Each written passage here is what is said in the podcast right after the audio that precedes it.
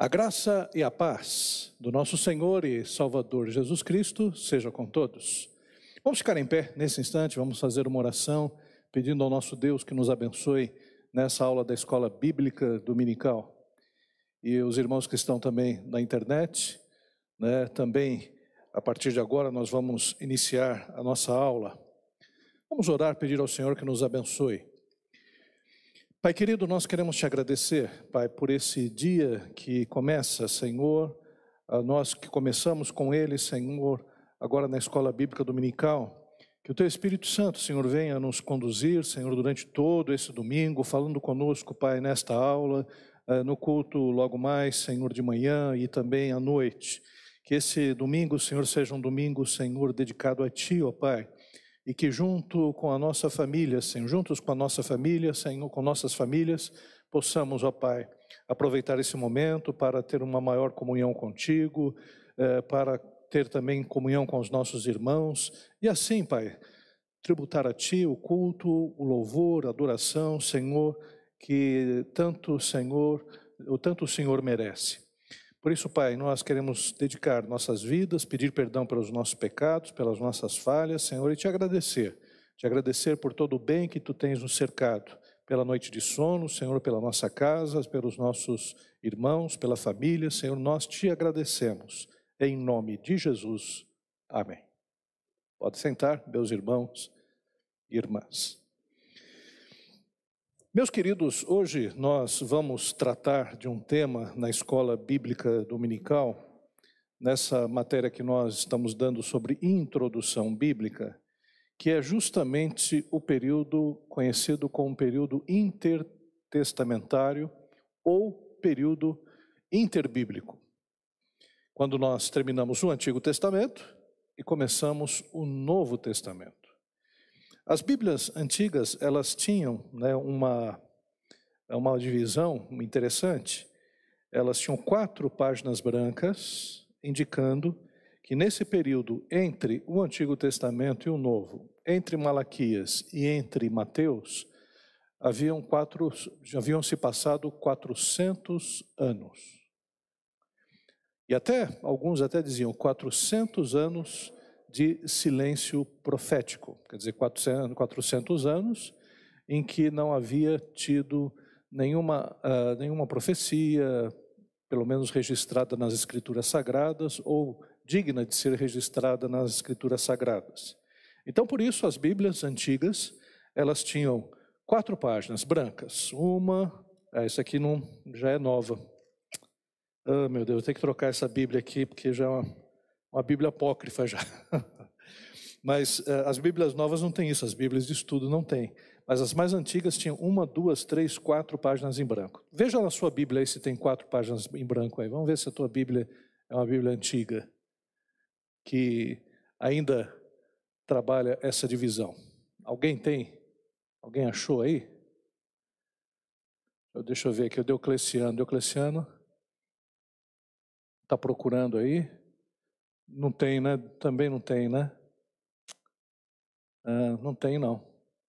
Então, antes havia né, essa preocupação né, com o texto bíblico. Teve um sujeito, teve um sujeito que um dia, sei se é verdade não, tem muita coisa folclórica também entre os evangélicos, que um sujeito que estava orando tudo e disse, e Deus revelou para ele que ele tinha que tirar uma foto de uma das páginas em branco. Aí ele tirou uma foto em branco. Aí no momento que foi revelar, não sei se os produtos químicos, o que, que aconteceu ali, naquela foto ficou meio manchada, mas algumas sombras indicando o arrebatamento da igreja, que algumas pessoas estavam sendo arrebatadas. E essa foto rodou né, o meio evangélico é, durante um tempo. Procura na internet, procura na internet depois. É, é, foto das páginas em branco da Bíblia, alguma coisa assim. Depois você, depois você vê se é, realmente ainda existe esse, essa, esse registro. Outro dia eu vi né, esse registro, esqueci, poderia ter até trazido para os irmãos, mas é uma coisa muito difícil né, de acreditar. Você vê que os evangélicos também eh, gostam muito de fake news também, e fake news evangélico já existe faz tempo. né? Mas a gente depois é, dá uma conferida para vocês verem sobre essa, essa história. Mas então, quatro séculos. Quatro séculos, não é pouca coisa, são quatro séculos, 400 anos em que não houve registro bíblico. A Bíblia, ela começou a ser escrita lá no tempo de Moisés. Moisés, ele escreveu sobre os patriarcas e terminou de ser escrita lá pelo primeiro século, é, lá com João. Então, quase 1.600 anos de Gênesis a Apocalipse, sendo que nesse intervalo de 1.600 anos, a gente tem 400 anos entre os testamentos que não há registro bíblico. Vamos ler então Malaquias capítulo 4, versículo 6. Vamos ler o último texto no Antigo Testamento, segundo, evidentemente, a Bíblia protestante, né? Malaquias 4, 6. E diz assim: E ele converterá o coração dos pais aos filhos e o coração dos filhos a seus pais, para que eu não venha e fira a terra com maldição. Olha só que interessante, né? Malaquias termina com uma promessa e também uma maldição. Uma promessa que fala sobre Deus convertendo o coração dos pais aos filhos. E é interessante porque é, esse ele aqui é, é Elias. Olha o versículo 5. Eis que eu vos enviarei o profeta Elias, antes que venha o grande e terrível dia do Senhor. E ele converterá o coração dos pais aos filhos e o coração dos filhos a seus pais, para que eu não venha e fira a terra com maldição. E aí depois vamos abrir em Mateus, capítulo 1. Começa com o livro da genealogia de Jesus Cristo. É interessante porque Mateus está como o primeiro livro da Bíblia, mas o primeiro livro da Bíblia, do Novo Testamento, melhor dizendo, deveria ser Marcos, porque ele é mais antigo que Mateus, né? Mas Mateus começa falando sobre Jesus, sobre a genealogia de Jesus. Mas Marcos, que é o primeiro evangelho a ser escrito, diz assim: em Mateus a gente tem livro da genealogia de Jesus Cristo, filho de Davi, filho de Abraão. Né? Vai lá para Marcos capítulo 1. Marcos capítulo 1. Princípio do Evangelho de Jesus Cristo, Filho de Deus. E aí quem aparece? João Batista. Conforme está escrito: Eis que envio diante da tua face o meu mensageiro, o qual preparará o teu caminho. Voz do que clama no deserto, preparai o caminho do Senhor, endireitai as suas veredas. E Jesus Cristo mesmo, ele disse que João Batista era o Elias que deveria vir. Né? Então, antes de Jesus Cristo, veio João Batista, conforme o espírito de Elias, quer dizer, conforme a mesma mensagem, né? o mesmo ministério de Elias para preparar o caminho do Senhor. Então, Malaquias fala Olha, virá aquele que converterá o coração dos pais aos filhos e o coração dos filhos. É o profeta Elias. E vem João Batista, no Novo Testamento, anunciando né, a vinda de Jesus Cristo. Ele sim, que morreria na cruz do Calvário por nós, para nos dar a salvação e nos livrar da maldição eterna. Uma curiosidade apenas, por isso que nós começamos a ler desse, de Malaquias até, é, até Mateus né, e, Marco, e Marcos. Bom, a página não tão branca entre o Antigo Testamento e o Novo Testamento. A leitura das narrativas do Antigo Testamento, particularmente de Reis e Crônicas, nos revela a decadência moral tanto do Reino do Norte, Israel, quanto do Reino do Sul, Judá. A própria Bíblia hebraica elenca entre os principais motivos para a destruição desses dois reinos e idolatria. Em 722 a.C., o reino de Israel caiu nas mãos do Império Assírio, e depois de 125 anos, Judá teve o mesmo fim, caindo sobre os babilônios. Uh, o Templo de Salomão foi tomado no ano 586 a.C. pelo exército de Nabucodonosor. Então, no Antigo Testamento, nós temos primeiro Israel, capital Samaria, uh, o reino do norte, que é invadido pelos assírios. Eles vêm do norte, os assírios. Os assírios acabam com Samaria, misturam o povo de Israel né, com um outro povo que vem, depois fica em Samaria, depois parte do povo é levado também para uh, mais para o Oriente, e aí uh, os, o povo de Israel depois vai se tornar os samaritanos. Né? Então Israel deixa de existir propriamente como povo de Deus. Os assírios até vão para Judá, ficam ali cercando a cidade, mas o rei era Ezequias, o rei se arrepende, e aí por conta disso, né, os assírios voltam para a sua terra e Judá ainda permanece um tempo. Mas aí não teve jeito, os outros reis que sucederam Ezequias foram reis horrorosos em termos da idolatria. Depois de Ezequias você tem Manassés. Né? Manassés depois você tem até um rei né, favorável, né? mas aí depois outros reis, aí o pessoal brinca, os reis portugueses, né? Joaquim, Joaquim, né? aí Zedequias, português por causa do Joaquim, tá? Não tem nada de português aí, tudo judeu. Mas Joaquim, Joaquim, Zedequias, e aí os babilônios vêm, entram em Jerusalém, no ano 586, destroem o templo de Salomão e levam os judeus para a Babilônia. Bom, primeiramente, a base da própria religião judaica foi destruída. Qual era a base da religião judaica?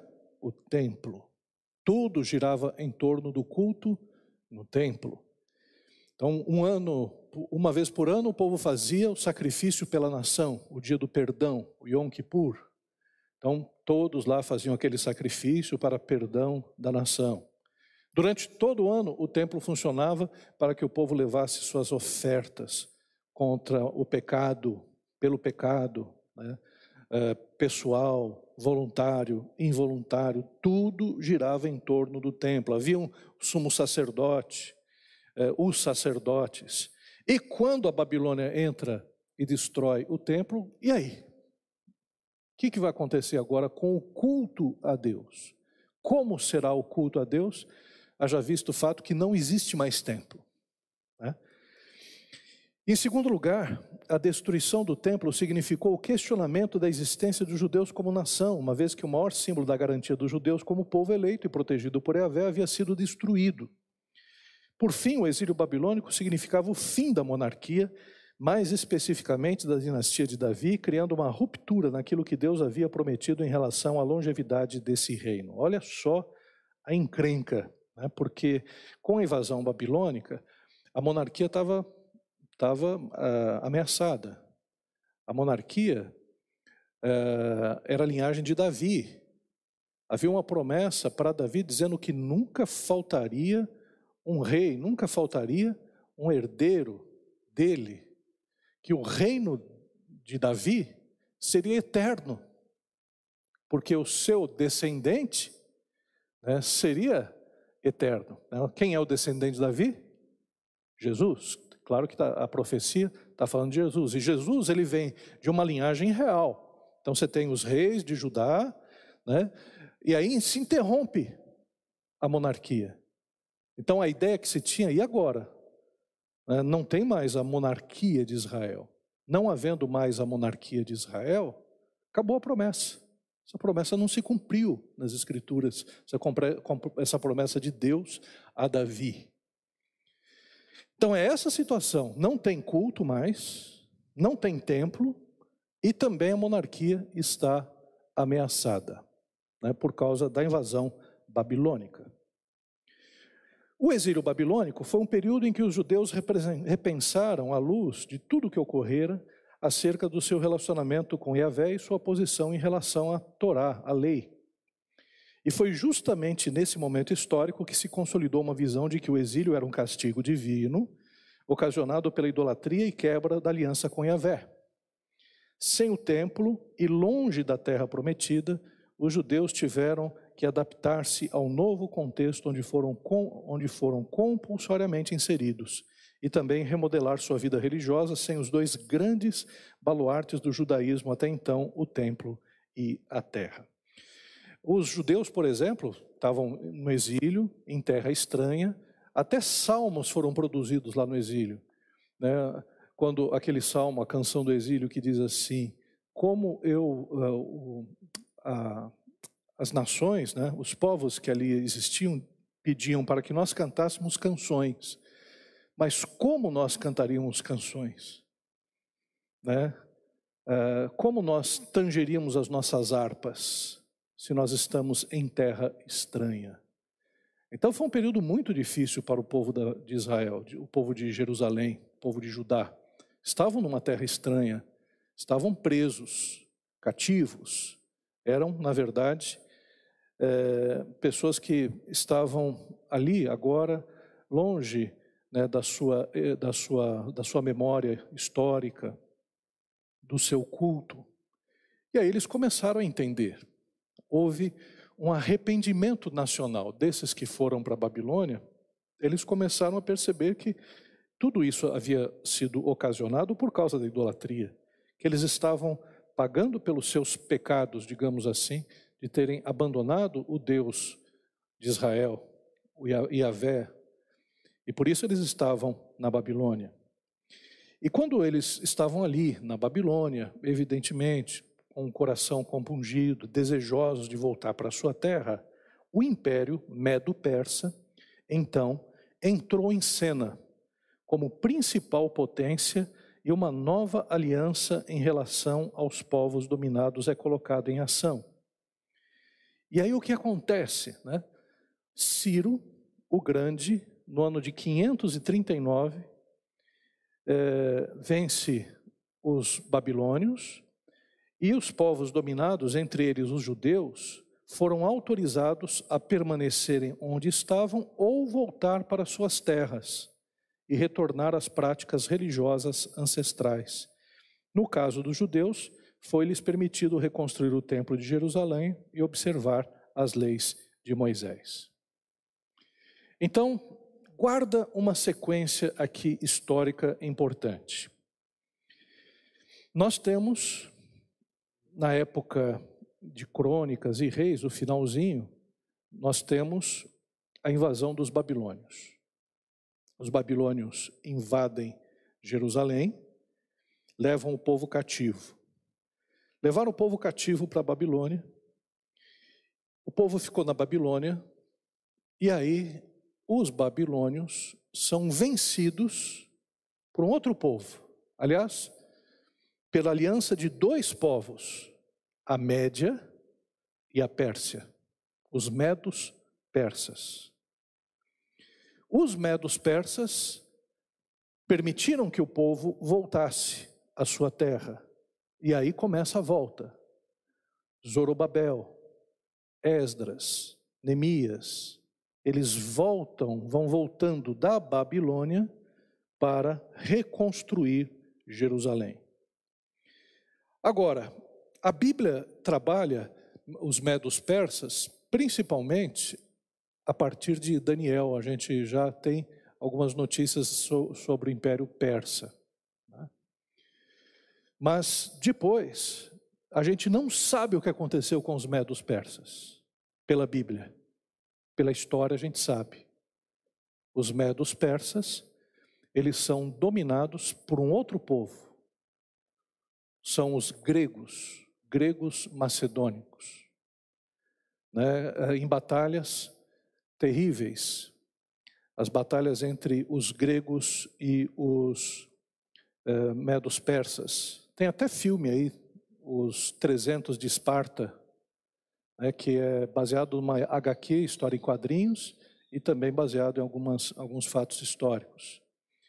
Então, essas batalhas médicas né, entre gregos e, e medos persas, os persas foram perdendo a batalha.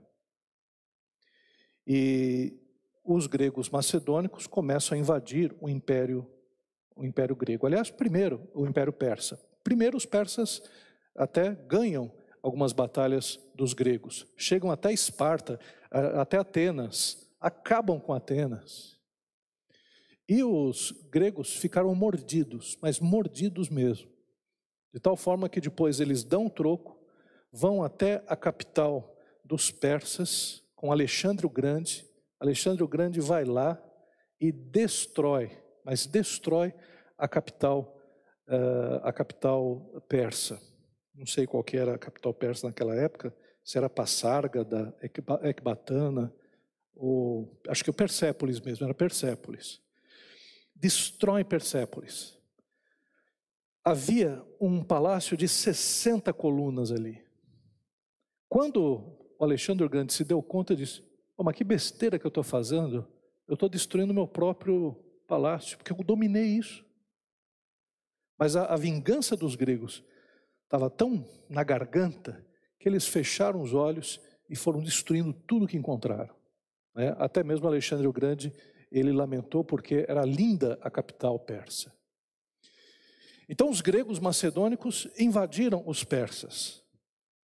E depois, os gregos macedônicos, eles vão perder essa influência na Palestina, depois de algumas brigas internas, a gente vai falar aqui, e eles são substituídos por um período de liberdade dos judeus, que é o período macabeu. Durante 100 anos, a dinastia dos macabeus vão dominar, governar a Palestina. E depois os romanos chegam e dominam a Palestina. Então, guarda essa sequência: babilônios, persas, gregos, macabeus, romanos. É isso, ah, já perdi, pastor, perdi na Babilônia o negócio, eu fiquei preso na Babilônia. Vamos lá. Babilônia, Pérsia, gregos, persas, gregos, macabeus, romanos. Essa é a sequência que acontece no período interbíblico. Tá? Então a Bíblia termina lá com os persas entrando na Babilônia. Quando é que os persas eles começam a derrubar o Império Babilônico? Lembra daquela visão de Daniel, em que é, o, o, o rei é, Belsazar está ali festejando com os utensílios da casa do Senhor, quer dizer, ele pegou as coisas que eram do templo, as taças, os uh, utensílios de ouro, e estava fazendo um banquete lá com o pessoal. Aí tem uma visão de uma mão que começa a escrever na parede. Lembra disso? Quem lembra? Tá, escreve assim: Mene, Mene, Tekel, o farsim. Que pastor, isso é língua estranha? Não, era a língua da época mesmo. É, eram apenas quatro palavras, que foi traduzido como pesado, uh, fostes pesado na balança, achado foste em falta, o teu, teu reino foi dividido entre os persas. Então Daniel registra o fim dos babilônios e o começo do reino persa. Aí depois, não temos mais notícias na Bíblia do que acontece. Nesse interim, os gregos invadem os persas, depois, os macabeus conseguem se estabelecer na Palestina, e aí depois os romanos, no ano 68 a.C., estabelecem né, o seu reino sobre a Palestina, dominando novamente os judeus. E no Novo Testamento, Jesus, ele nasce num período romano, um período em que os romanos estão governados. Mas vamos lá. Os livros de Esdras e Neemias narram os episódios envolvendo a volta de parte dos judeus à Palestina. a reconstrução do templo Esdras, a reconstrução turbulenta das muralhas de Jerusalém Neemias e finalmente o estabelecimento de uma ordem social pautado na lei, em que os judeus fizeram um trabalho de segregação do restante dos habitantes pagãos e daqueles que eram fruto da mistura étnica, por exemplo, os samaritanos. Nesse período, a pergunta fundamental era: o que torna uma pessoa judia? A questão da restauração da identidade dos judeus, como povo começou então a aflorar. Então, todos os eventos históricos que decorreram durante esse período, entre o fim do Antigo e o começo do Novo Testamento, são narrados por livros que, pela tradição protestante, são considerados como apócrifos, ou seja, não canônicos. Podemos encontrar um caminho relativamente seguro nos apoiando historicamente em três fontes que nos servirão de base para análise tão somente não somente histórica desse tempo, mas também envolvendo a própria maneira de viver e pensar a religião dos judeus. Então, se a Bíblia não fala sobre esse período, então a gente vai para a história. Onde é que está narrada ou estão narrados esses fatos que nós estamos dizendo e que a gente pode né, confiar? Primeiro, uma literatura que é a literatura dos Macabeus. Primeiro Macabeus, principalmente. Segundo Macabeus já a coisa é meio é, duvidosa. Mas o primeiro livro dos Macabeus, pastor, onde eu acho o primeiro livro de Macabeus? Na Bíblia Católica. Né, não tem aqueles livros apócrifos? Então, os livros apócrifos, eles não são livros confiáveis do ponto de vista religioso. Não são. Mesmo o livro de Macabeus, é, no finalzinho, está dizendo assim: gente, escrevi esse livro, eu registrei como eu pude, me desculpa se tem alguma coisa errada. Imagine se aqui João, vendo o Apocalipse, Lá em Apocalipse 22 diz: Ó, oh, gente, eu escrevi o Apocalipse, mas não sei se foi um, uma visão ou foi uma, uma dor de barriga que eu tive e eu vi tudo. Aí você não vai acreditar num negócio desse. É o que acontece com Macabeus. Mas é, o primeiro livro de Macabeus, do ponto de vista histórico, ele fala sobre esse período, do período dos Macabeus. Um período muito importante da história de Israel. Não tem revelação profética, não tem uma revelação bíblica, mas tem um pano de fundo histórico aí para a gente entender. O outro livro é as obras de Flávio Joséfos. O Flávio Joséfos, ele era judeu, ele viveu de 37 a 100 depois de Cristo. Ele escreveu um livro chamado As Guerras Judaicas, que depois foi traduzido como História dos Hebreus. Você pode comprar em qualquer lugar um livro excelente, excelente. Ele conta desde a história lá de Moisés e fala de Cristo. O Flávio Joséfo fala de Cristo. É uma menção muito pequena. Ele diz assim: por esses dias, no período de Pilatos, de Herodes, surgiu um, um homem, se é que a gente poderia chamá-lo de homem. O seu nome era e eles diziam e todos diziam que ele era o Cristo, o Messias. Essa é a referência que Flávio Josefo fala de Jesus. É, essa é uma das referências mais antigas históricas que nós temos de Jesus. Porque tinha um povo que acredita que dizia: ah, Jesus não existiu, Jesus é uma invenção da Bíblia. Não, tem registro histórico de Jesus. O Flávio José é um deles. Outros romanos escreveram sobre ele, Suetônio escreveu sobre Jesus. Né? Aristófanes, se eu não me engano, escreveu, não Aristóteles, né, mas Aristófanes, não, não foi Aristófanes, não, foi outro. É, outros escreveram sobre Jesus. Então, existe né, comprovação histórica de que Jesus Cristo de fato existiu. E Flávio José é um deles. E o Flávio José fala sobre o período dos Macabeus, fala bastante sobre o período dos Macabeus e o período grego também. Por fim, a própria tradição judaica posterior à destruição do templo fala desses 400 anos também. Vamos lá. Durante a vigência do domínio do Império Medo-Persa, a religião judaica passou por importantes transformações. A ausência do templo e todas as reações ocasionadas pelo exílio de décadas fez com que a prática religiosa judaica posterior se desenvolvesse de uma maneira rápida. A primeira grande inovação foi a criação de pequenos centros de reunião de cunho didático e religiosos, conhecido como sinagogas. Você vai lá no Bom Retiro, tem uma sinagoga. Né? O que é a sinagoga? A sinagoga poderia ser dito como a, a, o templo onde os judeus se reúnem. Sinagoga. Jesus Cristo pregava nas sinagogas. Paulo, quando ele ia para as outras cidades, fora da Palestina, ele entrava na sinagoga, justamente para pregar aos judeus. Então, olha só uma ação divina que às vezes a gente não está percebendo. A gente vê só as tragédias, o povo sendo levado para a Babilônia, o povo tendo que servir outras nações estrangeiras, mas o que acontece na Babilônia e na Pérsia? Eles criam as sinagogas. A sinagoga vai ser importantíssima para a propagação do evangelho.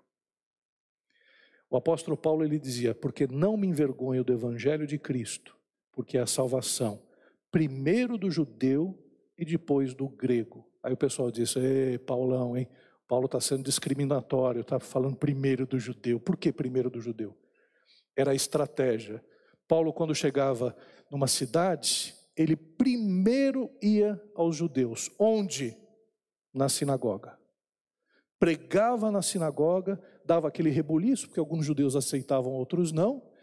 E depois, com esses judeus que aceitavam a Cristo Jesus, ele fundava a igreja e também evangelizava os gentios. E a igreja se tornava né, uma, um local com judeus e gentios.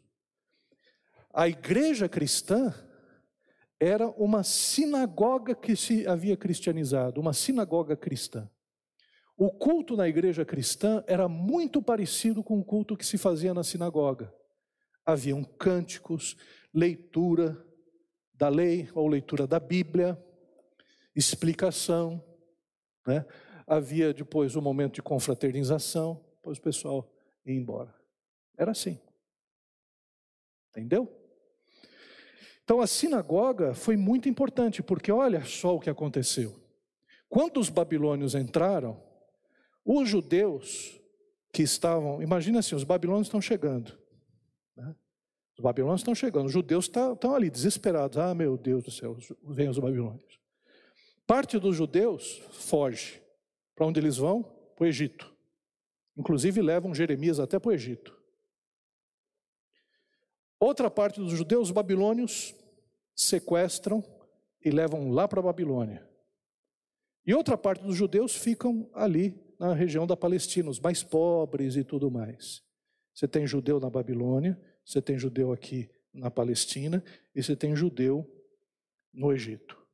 Os judeus vão prosperando no Egito, vão formando sinagogas no Egito e vão se espalhando no norte da África.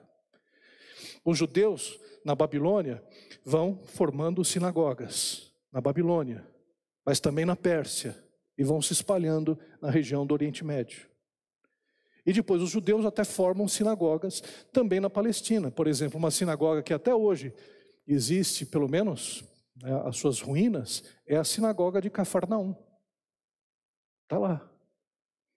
Depois dá uma olhadinha, é, até você tem é, algumas sinagogas antigas, restauradas, eram bonitas as sinagogas. Né? Os desenhos, a, a, palavra da lei escrita, é, nos, numa cadeira onde ficava é, o, o, o, rabino que ensinava na sinagoga, uma coisa bonita. Né? Então as sinagogas foram importantíssimas. Jesus pregou nas sinagogas e Paulo também pregou nas sinagogas. Bom, em segundo lugar, vemos a valorização da lei como tendo um valor superior aos sacrifícios e a todos os ofícios relacionados ao templo.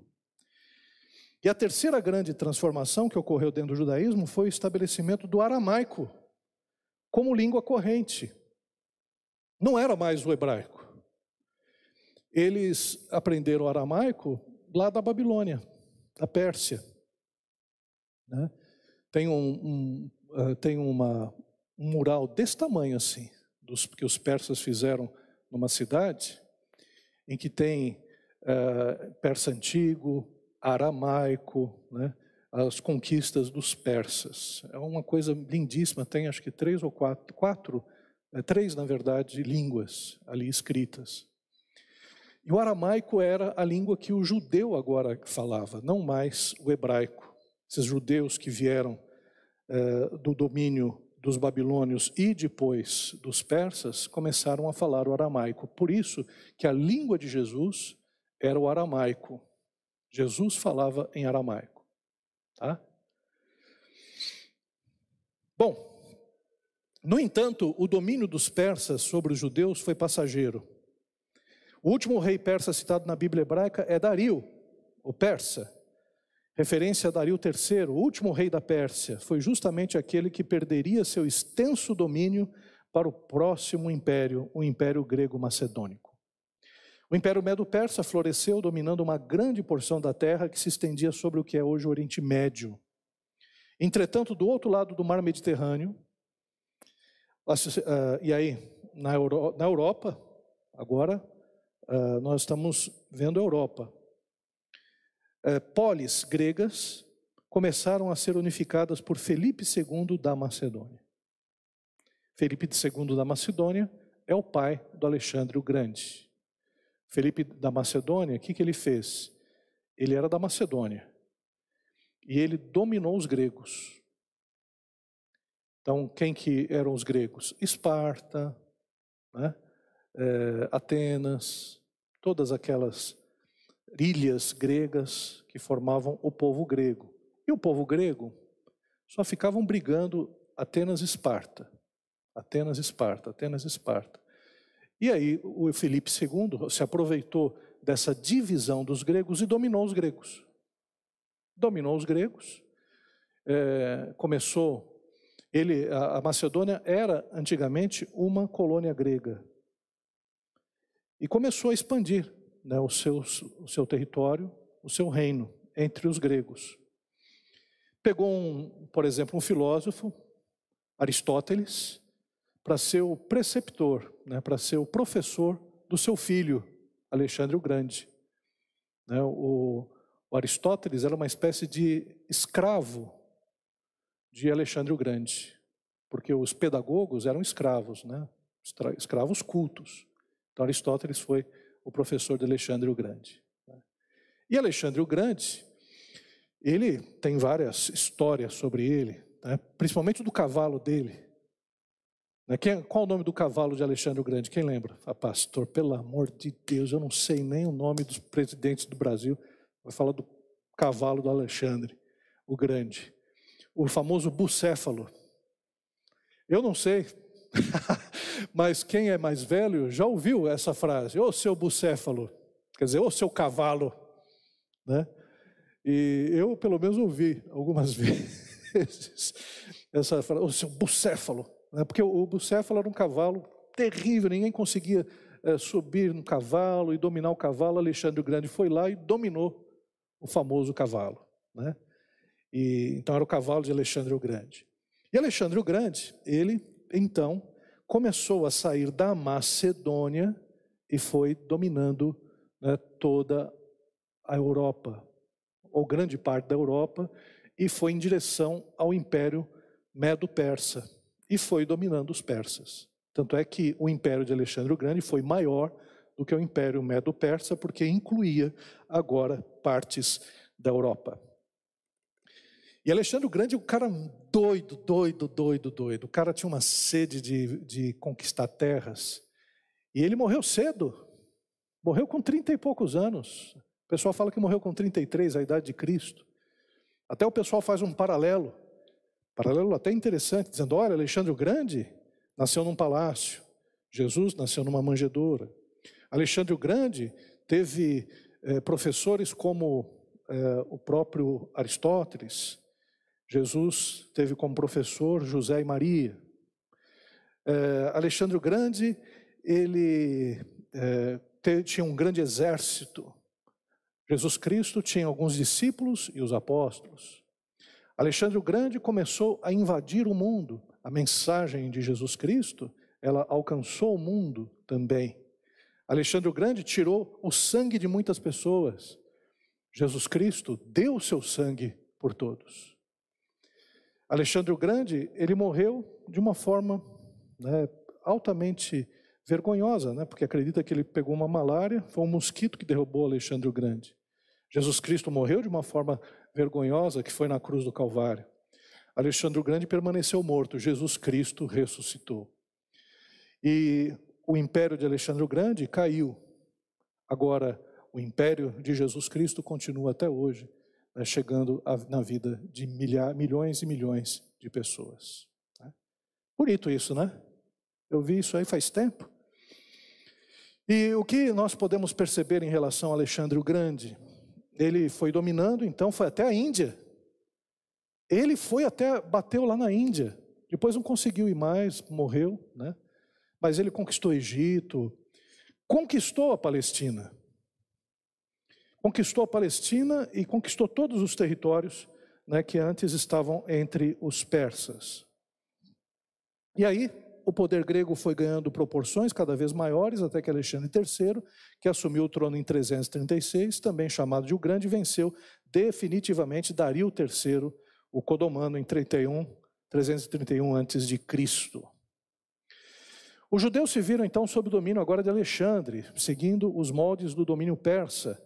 Os judeus foi permitido o exercício de uma certa liberdade que atingia basicamente a sua religião e forma de governo.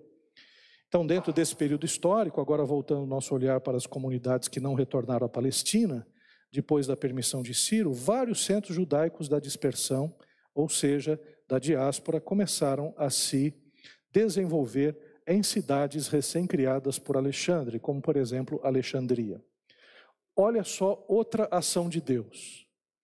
Os babilônios, os judeus sob o império da Babilônia, criaram a sinagoga.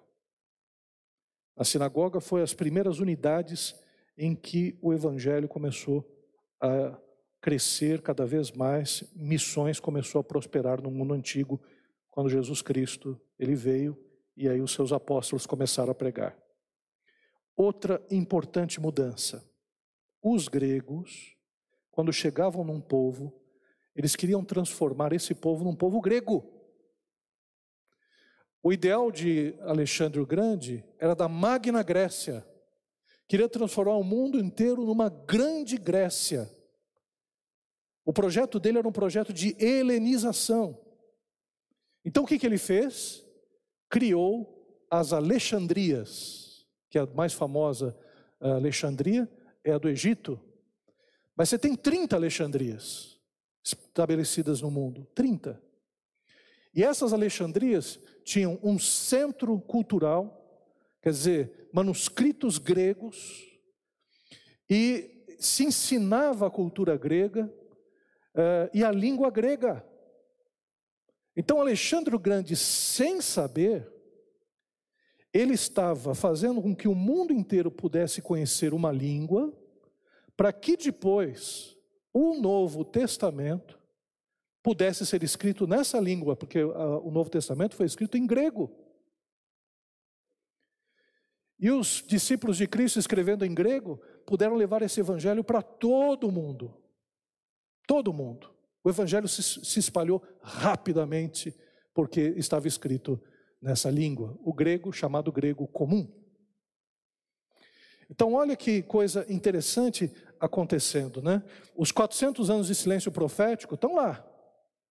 Ah, não tem profeta, não está acontecendo nada. Deus está movendo as peças do xadrez da história, preparando o mundo para que quando Jesus Cristo viesse, houvesse lugares como as sinagogas para o evangelho ser levado para todo mundo, houvesse uma língua única que seria o grego, para que o grego pudesse também ser a língua do Novo Testamento.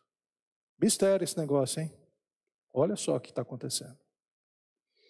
A gente pensa que, que Deus ele só age em alguns aspectos aqui na Bíblia e tudo mais, Deus é o Deus da história. Não há uh, lugar nesse mundo em que Deus não seja Senhor. A terra pertence ao Senhor. Ah, mas a China tem muito chinês cristão e a, maior, a segunda maior igreja do mundo é chinesa. Também, né? Um bilhão e trezentos milhões. Você vê, o Brasil tem o quê? 300 milhões de pessoas. Né? Não, 300 não, 200. 200 e pouco, né?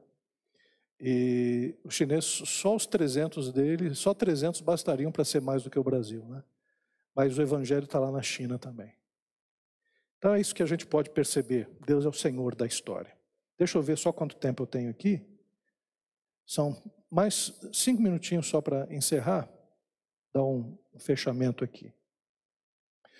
Então você tem os gregos macedônicos. Alexandre o Grande, como a gente disse, ele morre cedo morre cedo, é, um mosquito derruba Alexandre o Grande. E aí o governo fica com seus generais. A Magna Grécia agora é dividido entre três generais. Esses generais, eles tomam o poder e depois eles e os seus descendentes ficam lutando entre si. Quer dizer, o Império Grego começa a ter problemas internos. E na região, que é a região é, que, que é própria dos judeus da Palestina, acontece o seguinte: o general que vai tomar conta dessa região é Ptolomeu. Com Ptolomeu, os judeus têm total liberdade de culto. Não tem problema. São escravos dos gregos, agora, povo dominado, mas têm liberdade de culto. Mas aí há uma crise entre os Seleucos, Seleucidas e os Ptolomaicos. Os Seleucidas, eles tomam a Palestina com Antíoco III. Antíoco III respeita os judeus, mas o seu filho Antíoco IV, ele quer helenizar a Palestina. O que, que ele faz? Ele encerra o culto no templo, que tinha sido reconstruído na época babilônica. Faz um sacrifício de um porco dentro do templo. Ô, oh, gente, isso é uma profanação para o judeu enorme, porque o porco é um animal imundo. Então faz o sacrifício de um porco. Coloca uma estátua de Zeus olímpico dentro do templo. Então imagine o Santo dos Santos que o local reservado para a arca do concerto, que, que tinha agora lá? A estátua de Zeus, dentro do templo. E os judeus ficam desesperados, porque aquilo era a profanação da profanação. E um grupo começa a se revoltar, dizendo: não, a gente vai ter que reconquistar, vamos jogar esses gregos para fora, não é possível isso acontecer com a gente. E aí surge uma, uma, um grupo dos Macabeus, uma família chamada dos Macabeus, com João, Matatias e outros, Alexandre depois, que vão lutar para tirar os gregos de Jerusalém e da Palestina. E depois de muitas lutas, eles conseguem recuperar o templo, conseguem é, recuperar a sua autonomia, purificam o templo e surge aquela cerimônia judaica que até hoje existe, que é do Hanukkah. Não sei se vocês viram aquele candelabro de nove pontas. Esse Hanukkah é, são nove, nove pontas, vai se acendendo as velas até a principal, que é o dia da dedicação do templo. Então, são nove dias em que eles vão comemorando, eles comemoram a purificação, quer dizer, quando o templo novamente é resgatado, aquelas coisas gregas são tiradas, aquelas imagens são tiradas, e novamente o templo agora é dedicado ao culto ao Senhor. Isso acontece nesse período interbíblico. Né? E até hoje os judeus comemoram Hanukkah. Pode ver na internet aí, coloca Hanukkah, você vai ver símbolos do candelabro, que é uma festa que até hoje os judeus comemoram. E para encerrar, os judeus, durante 100 anos, ficam livres de qualquer tipo de império. Crescem, crescem de tal forma que o seu império volta a ser aquele da época de Davi e Salomão, que era grande, era um só império. Lembra quando havia um império só, o reino, a monarquia unida?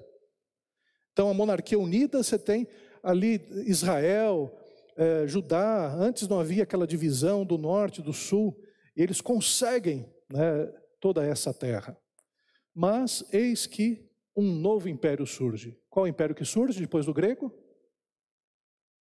Pô, pastor, já perdi. Perdi quando você falou Babilônia. Os romanos. No ano 68, os romanos entram na Palestina. Colocam quem para governar? Herodes. E Herodes vai ser o Herodes o Grande, ele vai morrer justamente no período em que Jesus Cristo ele nasce. E Herodes o Grande agora vai trabalhar para os romanos. E aí começa a dinastia herodiana e Jesus Cristo agora, ele nasce. Herodes o Grande, uma das últimas loucuras que ele faz foi mandar matar os, as crianças até dois anos, tentando matar Jesus. Depois ele morre. E aí começa o Império Romano dentro da Palestina. E é isso que acontece nesses 400 anos. Só para rememorar, vamos ver se vocês estão bons. Babilônia, depois, eu uns grilinhos aqui, né, alguns grilos aqui. Pérsia, depois da Pérsia, gregos, depois dos gregos, macabeus. É lá na Palestina, né? Macabeus. Tem uma voz aqui, ecoando aqui, uma voz do além aqui. Macabeus e depois romanos. É isso. Vamos ficar em pé, vamos orar?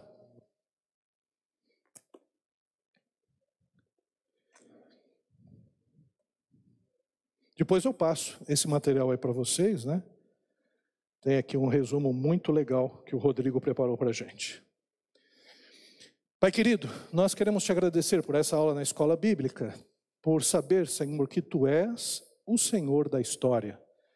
Que nesse período de 400 anos, mesmo com povos ímpios dominando a Palestina, o Senhor não deixou de agir preparando o mundo para que hoje nós pudéssemos levar o Evangelho de Cristo Jesus. Por isso, Pai, nós queremos te agradecer e te pedir, Pai, continua agindo nas nossas vidas, de tal forma, Pai, que possamos cada vez mais glorificar o Teu santo nome. É o que nós te pedimos, é o que nós oramos, em nome de Jesus. Amém. Amém.